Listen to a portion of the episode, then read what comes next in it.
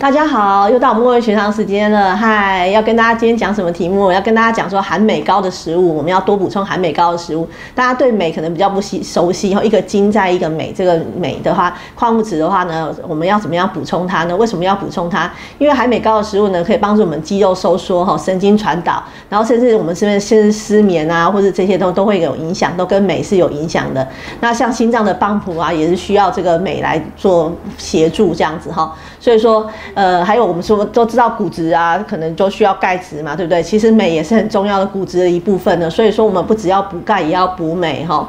那补镁的话呢，我们怎么样的可能会缺少镁哈？可能像说我们大量的吃葡萄糖哦，或者是说大量的喝酒，或者是说可能有血压高、吃利尿剂的关系的话，其实你的镁都可能会流失。所以像这类的人呢，喝酒、吃大太多的糖，然后还有就是吃呃高血压、降血压药的人，可能都要注意补镁的问题哈，这样会让我们睡眠会比较好哈，骨质会比较好。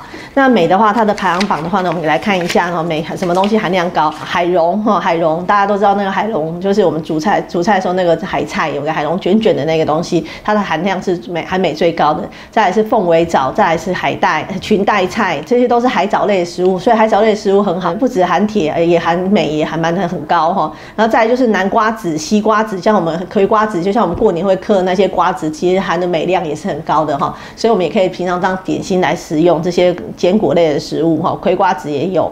然后再来紫菜也是含量蛮高的哈，所以说我们可以从这些地方来增增加我们镁的吸收。另外，镁的吸收，牛蒡啊、红枣啊这些东西都能够增加我们铁质的吸收。所以说，我们可以试试看，从不不同的食物中来摄取我们这些适当的镁的吸收呢，可以让我们获得更多的镁，然后让我们的骨质啊跟各方面的都能够得到更好的发展哦。好，以上是我跟大家的说明，好，拜拜。